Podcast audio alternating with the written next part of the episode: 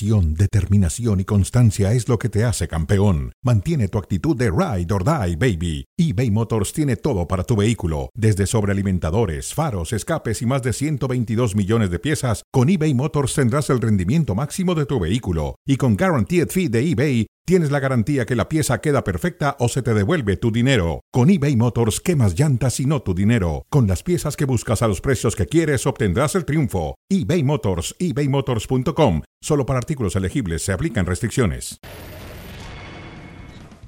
Damas y caballeros, bienvenidos, bienvenidos. Aquí estamos en cronómetro con muchos temas que analizar en plena pretemporada del fútbol mexicano, con algunos nombres que suenan para ahí, que si llega el cabecita Rodríguez a la América o no. Y por supuesto también hablaremos de los acontecimientos del fin de semana. Todavía nos dará tiempo de analizar el título de Golden State en la NBA y la Fórmula 1 donde el Checo Pérez abandonó, pero donde Mark Verstappen, su compañero, se afianzó como líder del campeonato. Mauricio Main, ¿cómo estás Mauricio? Bienvenido. Un abrazo, saludos. Muy bien, David. Igualmente, buenas tardes y fuerte abrazo para todos.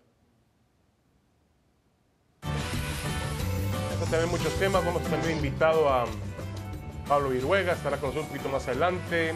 Javier Trejo Garay. Así que tenemos también también tenemos temas del fútbol internacional, así que estamos listos. Vamos a arrancar con este tema de la pretemporada del fútbol mexicano, Mauricio y el cabecita Rodríguez. Cruz Azul se arrepentirá de no ficharlo, de acuerdo con la declaración de Jaime Ordiales, el director, el presidente deportivo de Cruz Azul.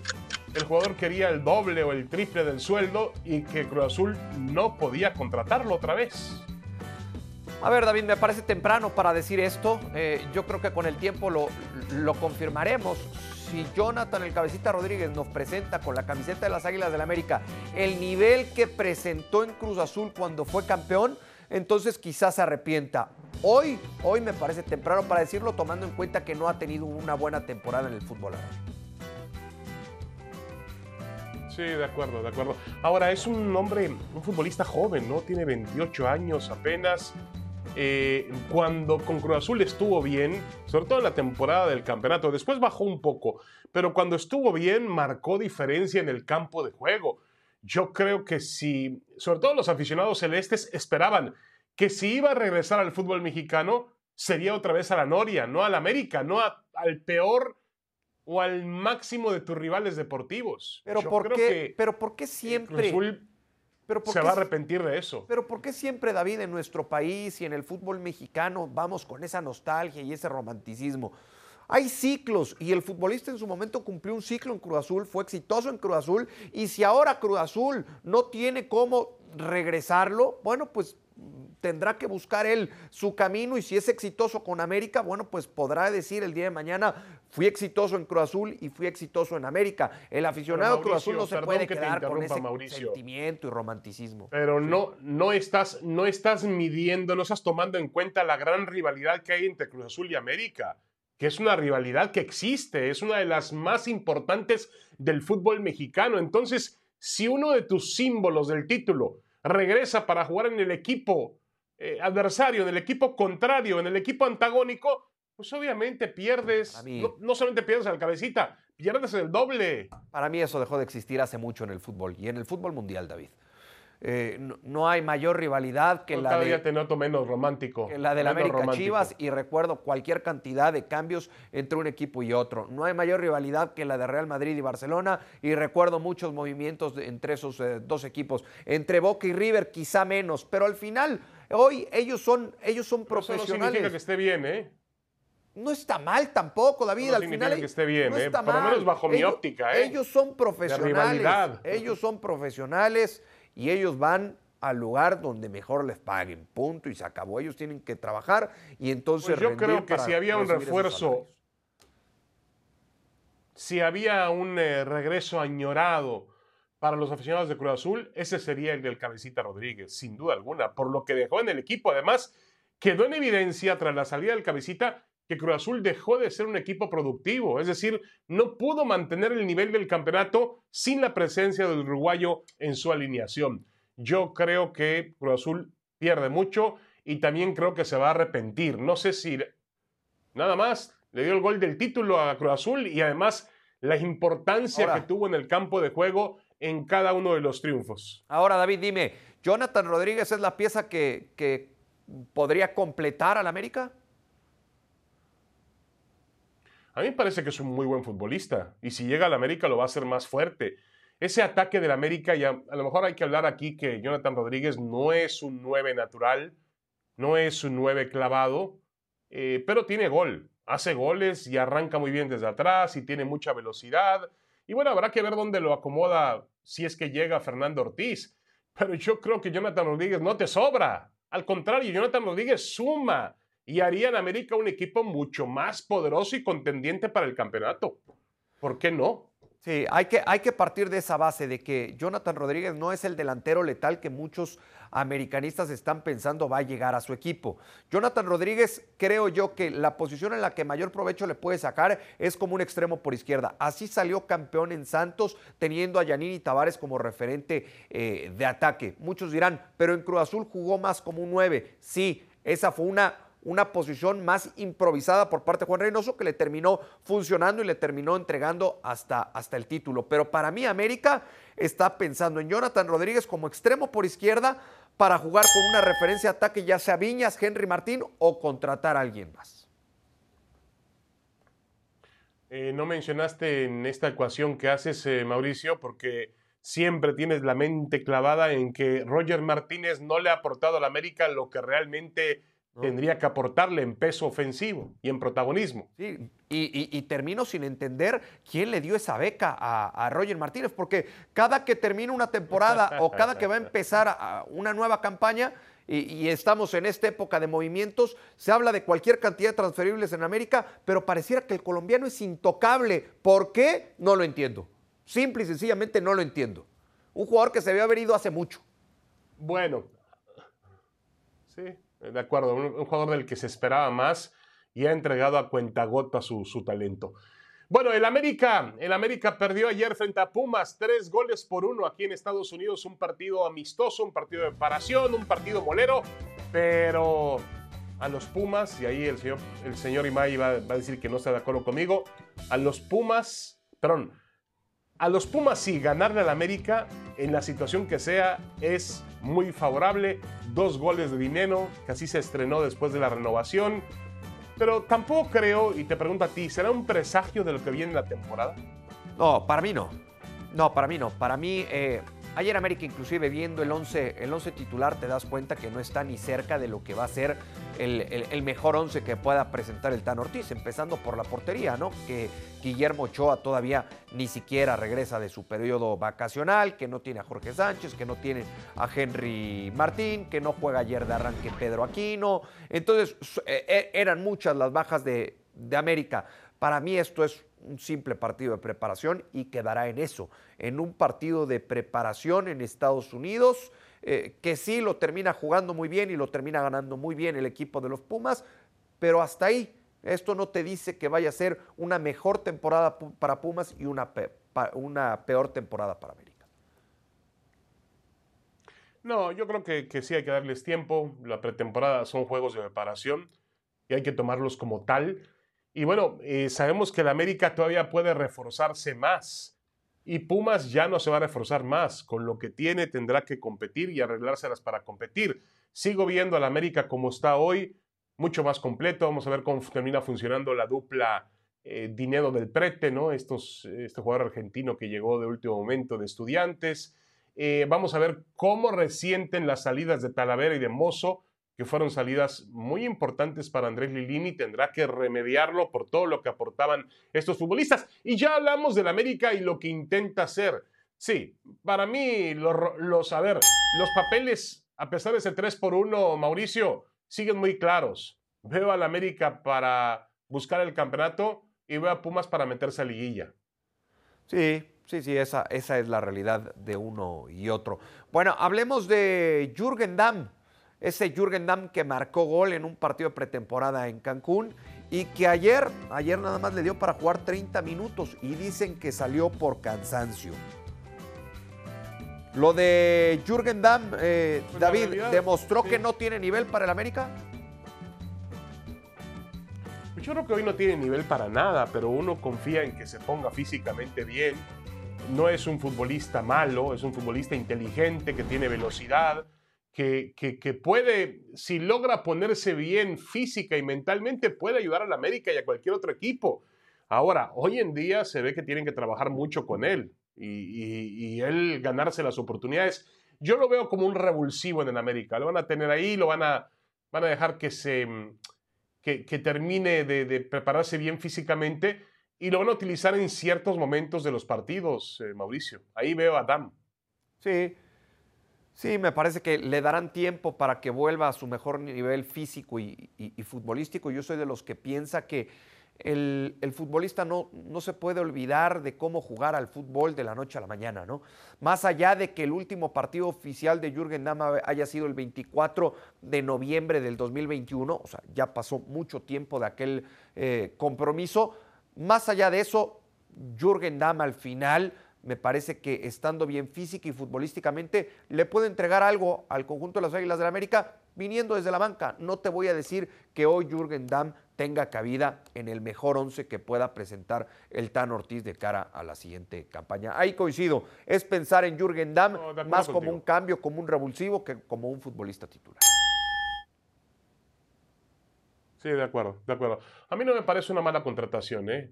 pero obviamente ha recibido muchas críticas porque valdría la pena recuperar a este chico, chico entre comillas, eh, pero valdría la pena recuperarlo para ver si puede todavía entregar parte del gran talento que tiene.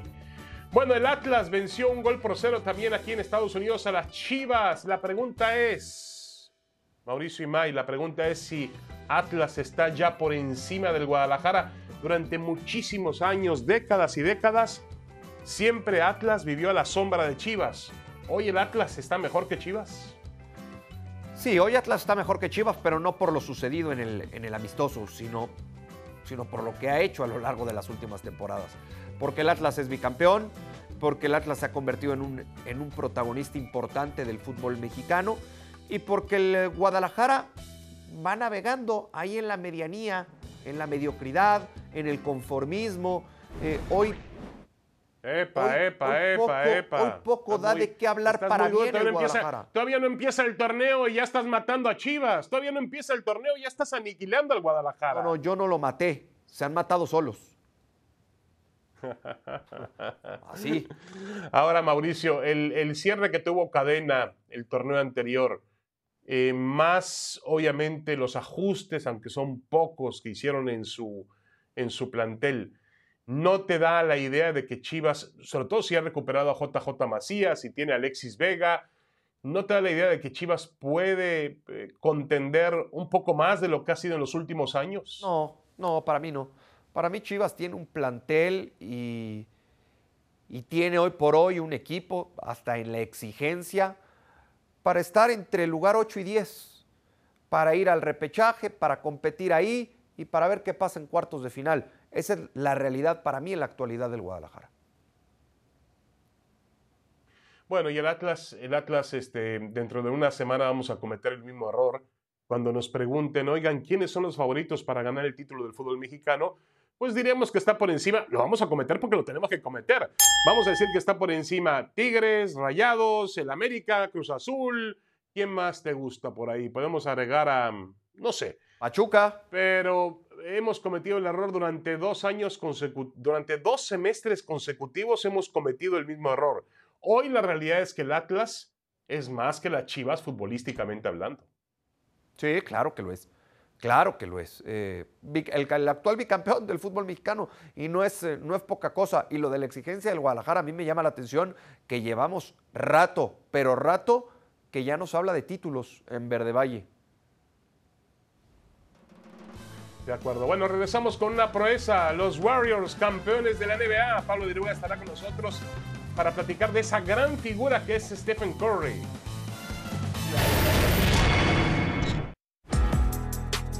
Comenzamos a escribir esta historia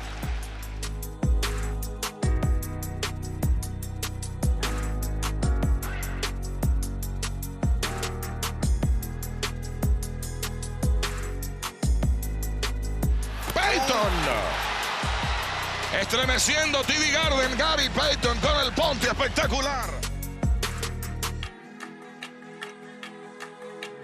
A dormir.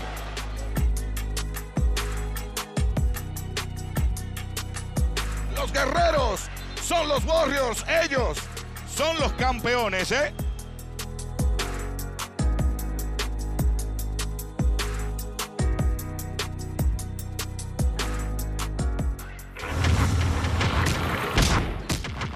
Bueno, locura por dura. Y para eso invitamos a un, a un cuerdo siempre, este, Mauricio y Mike, que es Pablo Viruega. Pablo, ¿cómo estás? Bienvenido, te saludamos con mucho gusto. Muy bien, David, ¿cómo estás? Saludos igualmente a Mauricio, un abrazo. Abrazo, Pablo. Oye, y los guerreros de Golden State, ya sumándolo, son 1, 2, 3, 4, 5, 6 desde el 2015.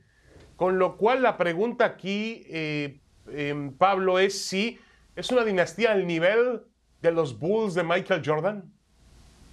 Ahí sí yo creo que estaríamos rayando un poquito en la locura, ¿no? Y hay que, hay, que ser congruentes con esto. No hay duda, ha sido la, la dinastía o el equipo que ha dominado en los últimos años la NBA. Eso no quiere decir que haya superado lo que hizo el equipo de eh, Chicago. Para empezar, Golden State hay que, hay que resaltar que tiene dos derrotas en sus viajes a estas finales de la NBA en un periodo, en un periodo de ocho años, cosa que no le ocurrió a Chicago. O sea, Chicago llegó en seis, eh, eh, a seis finales en ocho años y no las perdió. Y muchos dirían que no llegó a las finales o no fue Dios mío. campeón. No fue campeón por.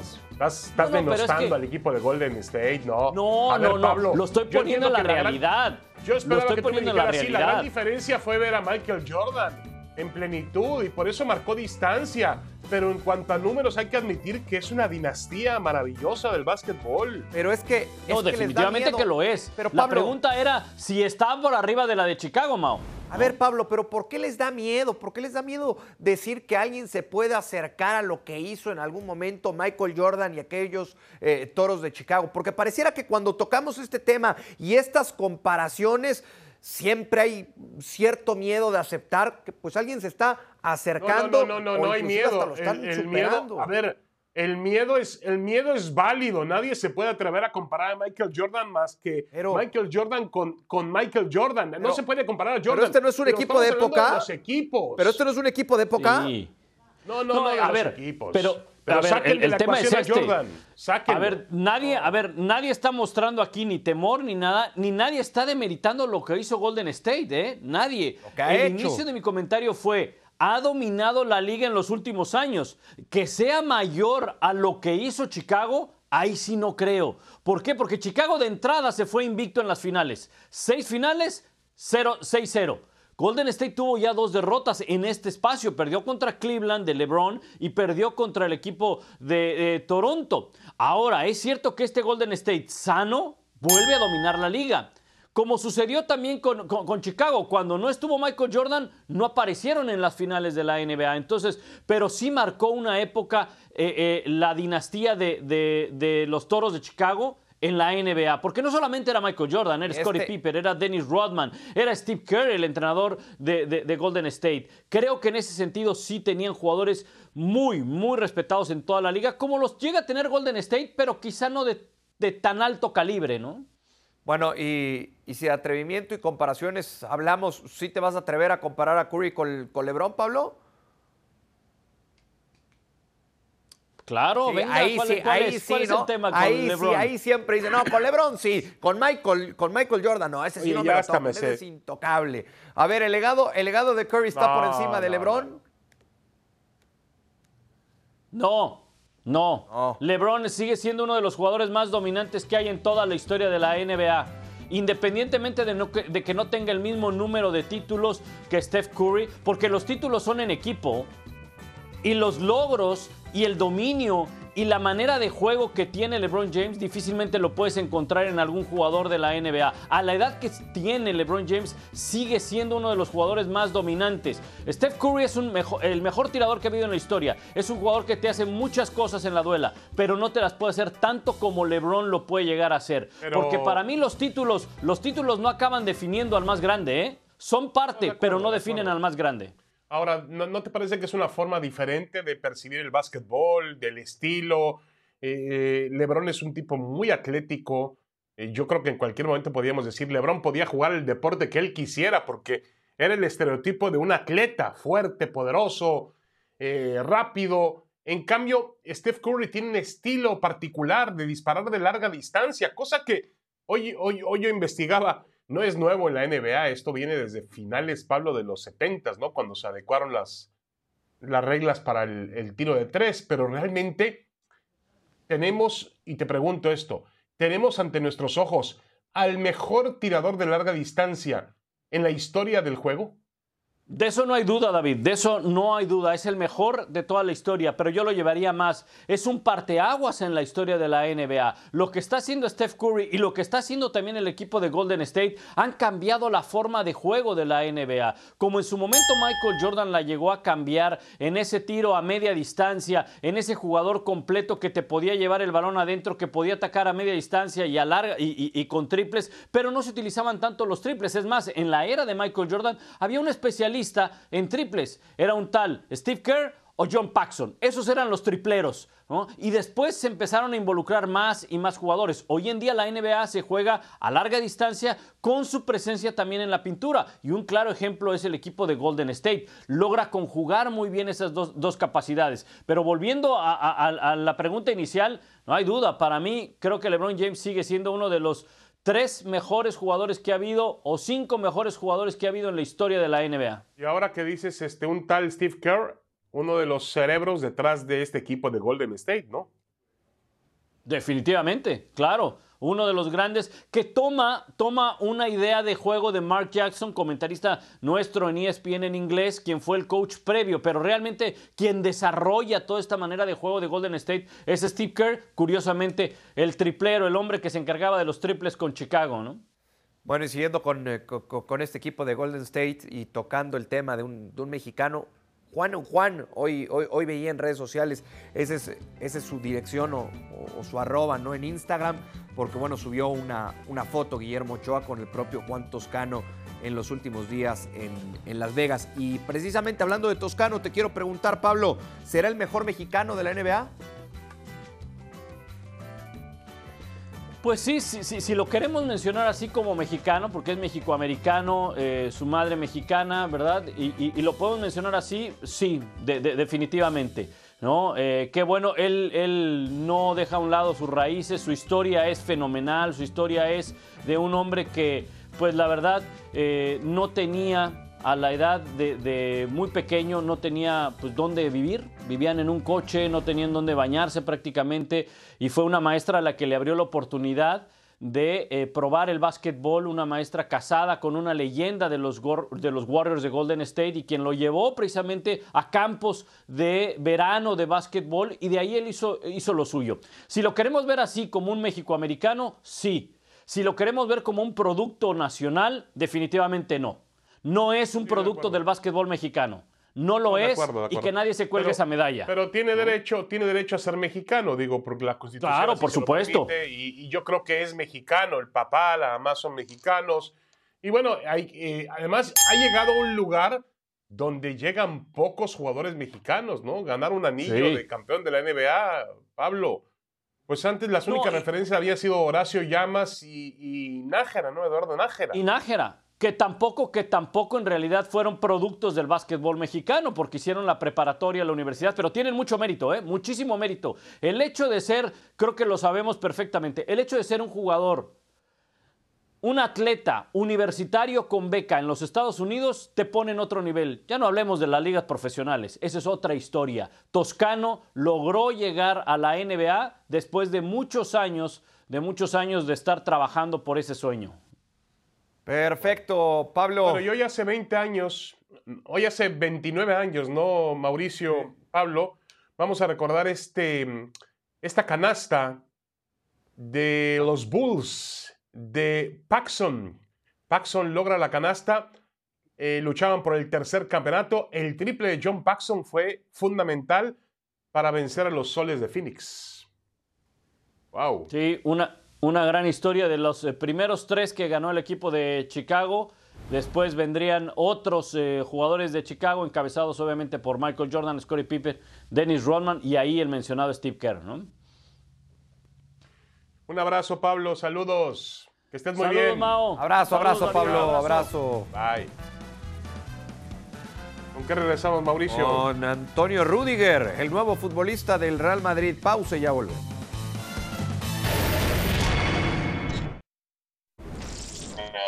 Momento eh, él está todavía buscando esta forma, y, pero hay, eh, por ejemplo, Gaby, Pedri y otras, eh, Fatu, increíbles talentos, yo creo va a ser espectacular en uno o dos años.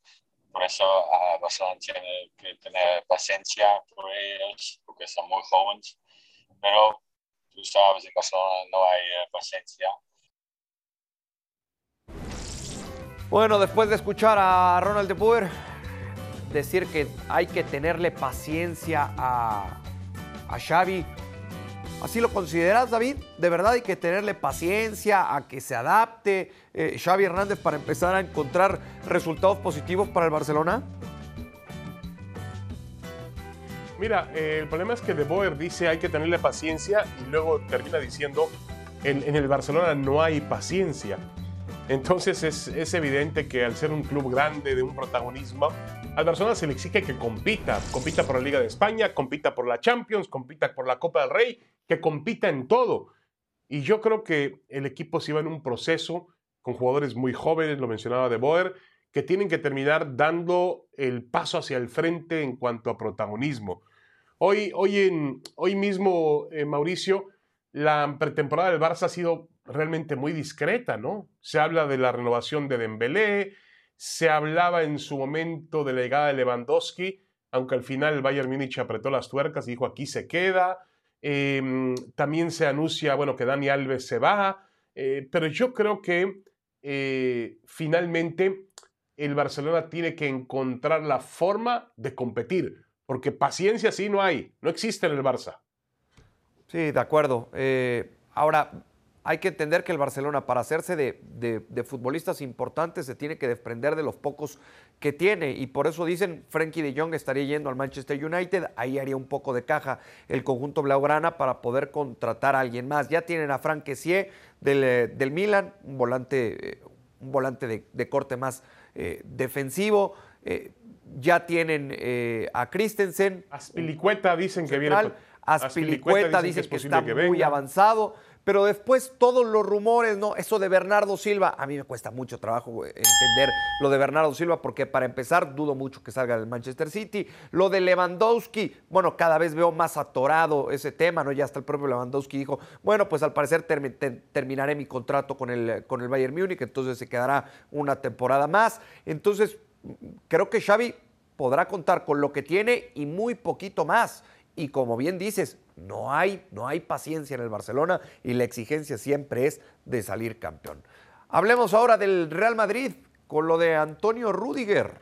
Antonio Rudiger que llegó para reforzar al conjunto merengue. ¿Reforzará el 11 o es un futbolista más pensando en la banca, David? No, no, no, no. Yo creo que puede luchar por un puesto como titular en una zona del campo donde está el austriaco Alaba, donde está Militao. Que por cierto, al, final, al final de la temporada, yo creo que eh, una de las bases de este Real Madrid fue la parte defensiva que apuntaló muy bien Carleto Ancelotti, el, entrenador. Y habían apuntado ya en Rudiger eh, la posibilidad de traerlo. No es un jugador barato, va a recibir 9 millones de euros, de acuerdo a la especulación de la prensa española, una prima de fichaje por 8 millones de euros y otros 15 millones en comisiones. Jugador caro. No traes un jugador de esas dimensiones económicas para mandarlo a la banca, Mauricio. De acuerdo, eh, me parece que Rudiger ha demostrado a lo largo de su carrera, sobre todo en el, en el último paso por el fútbol de Inglaterra, la calidad, las condiciones, el talento que, tiene es para llegar a reforzar el, el once del, Real Madrid. Yo me imagino a Rudiger con Alaba, ¿no? En, la central, eh, dos futbolistas que te dan garantías, que te dan muchísima seguridad en esa zona baja. Imagínate un austriaco y un alemán, ¿no? En la central del Madrid. Sí. Lo que son los tiempos. Pero bueno, yo creo que es un jugador bueno.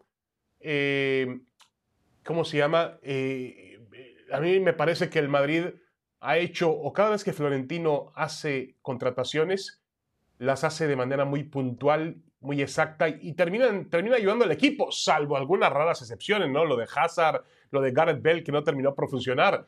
Pero me parece que Rudiger va a terminar siendo fundamental para este Real Madrid. Sí, tiene, tiene las condiciones y el perfil para cumplir con eso. Pausa y volvemos para revisar el termómetro de los cuatro grandes.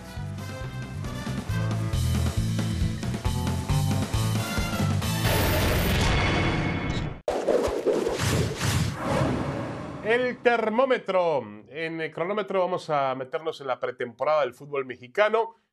Y la pregunta aquí es, ¿frío o caliente, Mauricio? ¿El América sin refuerzos, sin refuerzos, está condenado a una mala temporada? Tibio, febrícula, David, febrícula. ¿Por qué? Porque No, me parece no, que tiene, No te me quedes tibio, o frío o caliente. tiene, el plantel, tiene el plantel suficiente para, para competir, para llegar a semifinales. Después me parece que sí hay dos o tres, o tres planteles más completos, ¿no? Eh, de lo que hoy es América. Tendríamos que hablar de Rayados, de Tigres, eh, meter hoy en esa plática a Toluca. eh, y lo que es los finalistas, ¿no? Atlas y Pachuca. Yo creo que América sí necesita refuerzos. eh, si me estás llevando o si me estás orillando a decirte frío o caliente, te diría frío. Para mí necesita tres refuerzos, un central, un volante de características ofensivas y un delantero. Sí, yo creo que el América, a ver, a mí me parece que el América debe reforzarse. Más allá de que tiene un plantel muy interesante, de que volvemos a hacer el ejercicio de cada torneo y decimos, no, no, no, el América tiene jugadores, Henry Martin, eh, Viñas, Roger Martínez, Bruno, perdón, este, Valdés, el chileno, tiene jugadores realmente que pueden aportarle eh, al equipo muchísimo, pero eh, creo que a este equipo le falta punch. Le falta un jugador adelante que, que realmente sea un killer, que realmente sea un matador, que defina las oportunidades. Y que, y que además no estoy pidiendo nada extraño en la historia de la América, Mauricio. Siempre ha tenido y siempre le han gustado esa clase de jugadores. Sí, de acuerdo. De acuerdo, América, América se tiene que reforzar y reforzar bien. Hablemos de Chivas. ¿Será competidor y no protagonista, David? Será competidor y no protagonista. Yo creo que hoy todo indica que Chivas será competidor. Ardiendo, David, el señor ardiendo. Imay lo quiere denostar, lo quiere denostar todavía un poco más. Bueno, realmente tiene pocas altas. Alan Mozo y el Oso González. Ricardo Cadena se mantiene como entrenador. Pero yo insisto, yo creo que si el Guadalajara encuentra una condición futbolística que llegó a tener con Cadena en la parte final del torneo anterior, puede competir. Yo estoy de acuerdo que hoy no está para competir por el título, pero si de pronto salen en una gran temporada futbolistas como JJ Macías, como el propio Alexis Vega, Saldívar, Beltrán, si de pronto sale una gran temporada, yo creo que este Guadalajara puede competir por meterse a una liguilla. Esto no es caliente, está ardiendo, David, por favor, competidor y no protagonista. Habla- aparte hablaste de dos refuerzos, dos refuerzos que tampoco te dan muchas garantías, ¿eh? el caso de Mozo y de, del Oso González. No, no, no. No, o sea, tampoco, tampoco es para echar las campanas al vuelo. Y muy poco, muy No, poco, acuerdo, muy poco, muy poco del Guadalajara, como muy poco ha sido a lo largo de las últimas temporadas. Eh, Ricardo Peláez llegó para asumir la presidencia deportiva y en su presentación dijo, aquí venimos a hablar de títulos. Bueno, de eso se dejó de hablar hace muchísimo. De acuerdo. Bueno, hablemos de Cruz Azul, otro equipo que ha hecho pocas eh, operaciones todavía. Hoy presentaron su nuevo escudo, le quitaron las estrellas. Siempre Cruz Azul anda, anda más metido en líos legales que futbolísticos, porque seguramente esto es una consecuencia de algo que se está manejando en los tribunales de justicia. Pero bueno, independientemente de esto, ¿sufrirá para calificar directo a liguilla? Sí, yo creo que sí, David. Yo creo que le va, a costar un tiempo a Diego, a, Aguirre, eh, adaptarse al, al fútbol mexicano, al sistema de competencia de nuestra liga. Se le han ido futbolistas, todavía no, no sabemos de algún, eh, de algún refuerzo de cara a la siguiente campaña. Si bien es cierto, los que No, se fueron tampoco eh, llegaron a marcar diferencia. Bueno, pues al final, eh, si se te va un jugador, pues terminas por, por perder, ¿no? Eh, veremos si en las próximas horas o en los próximos días logra reforzarse. Me parece que estamos otra vez ante un Cruz Azul que creo llegarán sus refuerzos demasiado tarde. Sí, el problema lo platicábamos eh, un poco más temprano, eh, Mauricio, con Roberto Gómez Junco en el podcast de Fútbol de Altura. Y decía Roberto que el problema es que reciben a los refuerzos tarde. En lo que llega la adaptación, pues prácticamente se te fue la mitad del campeonato. Y no te sirve, no te ayuda de mucho. Entonces, este, están otra vez atrasados las contrataciones de Cruz Azul. Dice Jaime Ordiales que las van a hacer. Se fueron Pablo Aguilar, se fue Luis Ángel Mendoza, el Queen Mendoza, Adrián Aldrete, eh, Rómulo Otero. Yo creo que Cruz Azul tiene que reforzarse. Si no se refuerza, la, la última imagen que tuvimos de Cruz Azul no fue la más positiva con Juan Reynosa. No presentó una, un nivel competitivo acorde a lo que significa Cruz Azul en el fútbol mexicano. Bueno, David, hablemos de Pumas. ¿Llegará más lejos que los otros tres grandes? bueno, yo creo que lo mejor, la mejor noticia de Pumas es que Andrés perdón, que lograron la renovación de Andrés Lilini y que lograron la renovación de Juan Ignacio Dineno. Esas yo son, son buenas noticias. Se ha incorporado Gil Alcalá, el portero que viene de Cholos, que estuvo en Querétaro, que va a ser difícil que llenen las botas de Alfredo Talavera. César Huerta, un jugador prometedor de Chivas. Adrián Aldrete, un veterano de Cruz Azul. Y Gustavo del Petre, que viene procedente de Estudiantes de La Plata y que tiene que hacer pareja con, eh, con Dineno. Yo creo que este equipo de los Pumas siempre encuentra la manera de competir. Ahora, caliente, David, le estás dando muchas vueltas. para ser campeón, muy frío. Es decir, Pumas no tiene equipo para competir por el título. Tiene equipo para competir y meterse a una liguilla. Y ahí a ver qué pasa. Sí, sí, sí, muy frío, muy frío. Eh, por más que veo débil a Guadalajara, creo que tiene mayores argumentos para llegar un poco más lejos que, que Pumas. La realidad del Guadalajara está entre el 8 y el 10. La realidad para mí de Pumas está entre el 10 y el 12. No, más allá del buen trabajo que ha hecho Andrés Lilini. Si ha llegado lejos es por lo que ha hecho su técnico. Pausa, David. Sí, de acuerdo. Mauricio Mauricio demerita enseguida a Pumas y a Chivas. No los quiere. Pero bueno. Bueno, no demerité, reconocí el, trabajo del motor ayer fue el Checo Pérez.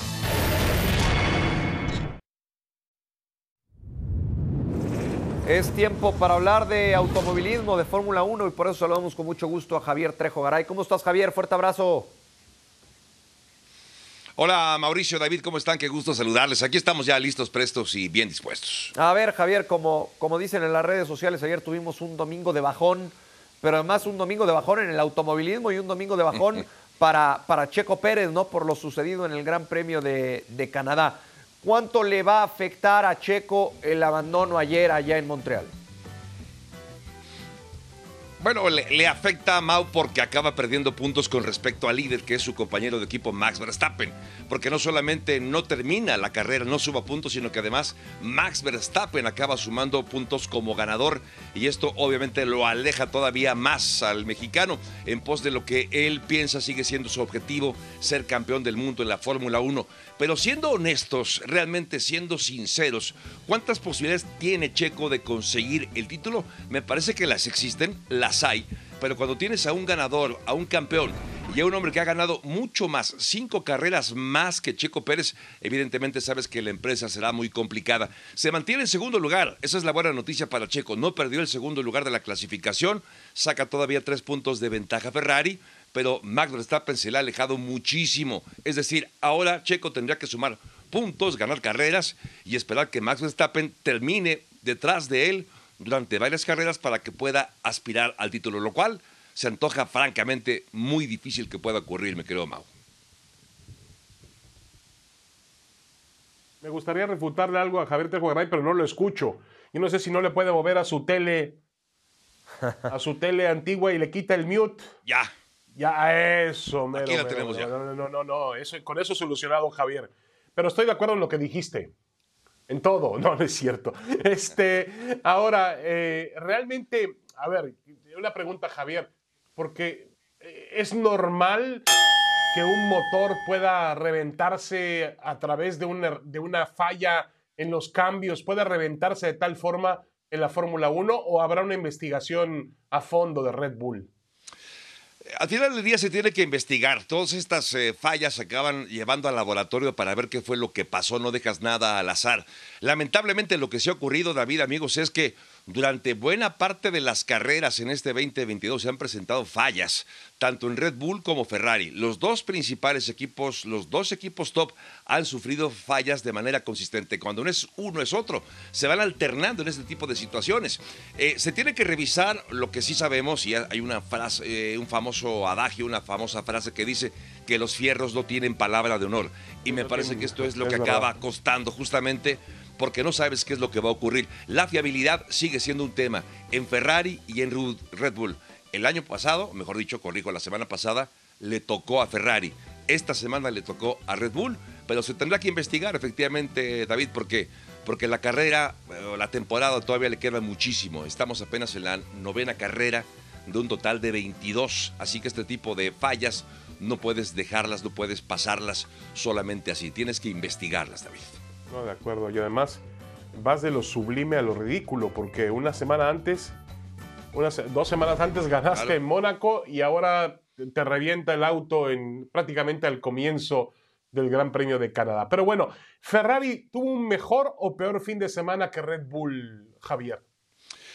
Bueno, al final Ferrari acaba terminando la, con sus dos autos, eh, la gran actuación de Carlos Sainz, aunque no la alcanzó para superar a Max Verstappen, la forma en que remonta Charles Leclerc, evidentemente acaba sumando puntos, no suma unidades el auto de, de Sergio Pérez, así que yo te diría que en principio sí saca más puntos, debe sentirse optimista el equipo de Ferrari, pero ya no es suficiente para Ferrari. Ya no solamente necesita terminar carreras, sino ganar carreras. Y esto fue lo que no pudo hacer. Al final del día, quien se llevó más puntos fue Max Verstappen. Yo diría que fue una tarde agridulce para Ferrari. Sí, Checo no, no consigue puntos, se acerca Sainz, pero siguen, si lo más importante, subir a la parte más alta del podio, David. Y lo de Luis Hamilton, Javier, ¿qué tanto ilusiona su regreso al podio? Yo creo que es bueno, le viene bien a la Fórmula 1, Mauricio, ver eh, a Hamilton ya subiendo al podio y de hecho quitándose un poco la sombra, y digo un poco, eh, conste, de George Russell, que le ha superado prácticamente todas las carreras, salvo en dos de esta temporada, ha sido mejor, el más consistente George Russell. Creo que ilusiona ciertamente ver a Lewis Hamilton ya en el podio, creo que anima incluso la temporada.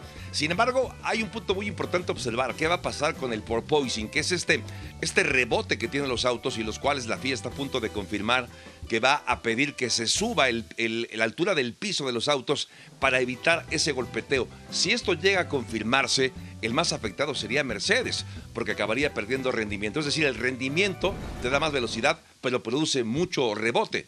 Y si menos rebote, evidentemente también podría significar que habrá un menor rendimiento. O sea, bien por Hamilton, pues habrá que esperar qué decide la FIA. Si esto se confirma, podría tener otra vez problemas, ya no solamente Hamilton, sino también George Russell en lo que resta de la temporada. Y bueno, Verstappen va que vuela para un bicampeonato, ¿eh?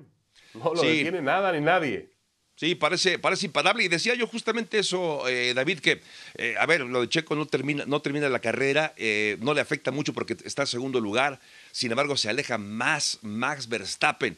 Y honestamente, las posibilidades de Checo, si de por sí eran limitadas para poder competirle a un piloto de la clase de Max Verstappen, perdiendo ahora puntos como perdió el domingo, pues evidentemente se le aleja cada vez más el sueño al de Guadalajara, David.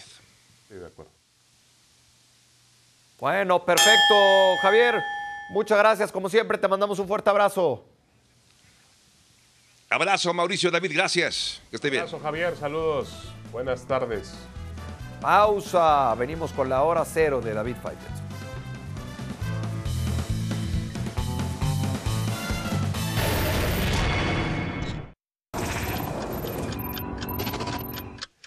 Una bomba no sé quién habrá inventado ese término. Supongo que fue el América, pues de hace algunas décadas, donde quería mostrar su etiqueta de equipo milloneta, poderoso, y solía o intentaba traer algunos jugadores de renombre al fútbol mexicano. Yo creo que esa historia se ha terminado hoy. Hay una mayor paridad en el fútbol mexicano y también hay otro tipo de ligas que los jugadores que vienen de Europa, habiendo tenido grandes temporadas, prefieren en la parte final de su carrera por encima de la Liga MX.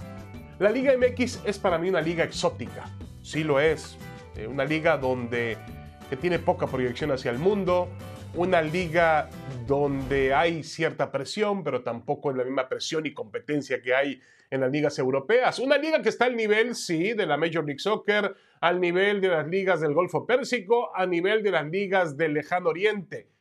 Ahí está el tema. El fútbol mexicano es una liga exótica. Y yo creo que para el futbolista europeo, o para el futbolista que termina sus días en Europa al más alto nivel, no le significa demasiado venir al fútbol de México. Las bombas hace un buen tiempo que se terminaron. Estallaron en las manos del fútbol mexicano. Completamente de acuerdo. ¿Usted qué Una- opina, señor Imay? Una liga desconocida, la liga mexicana, tristemente, en el fútbol de Europa, sobre todo. Nos vamos, David. Correcto. Bueno, tenemos ahora nunca y luego el tercer juego por la serie, por la Copa Stanley entre Colorado que está en ventaja de 2 por 0 sobre Tampa Bay esta noche. No se lo pierdan en E ESPN Deportes. Abrazo, Mauricio. Abrazo.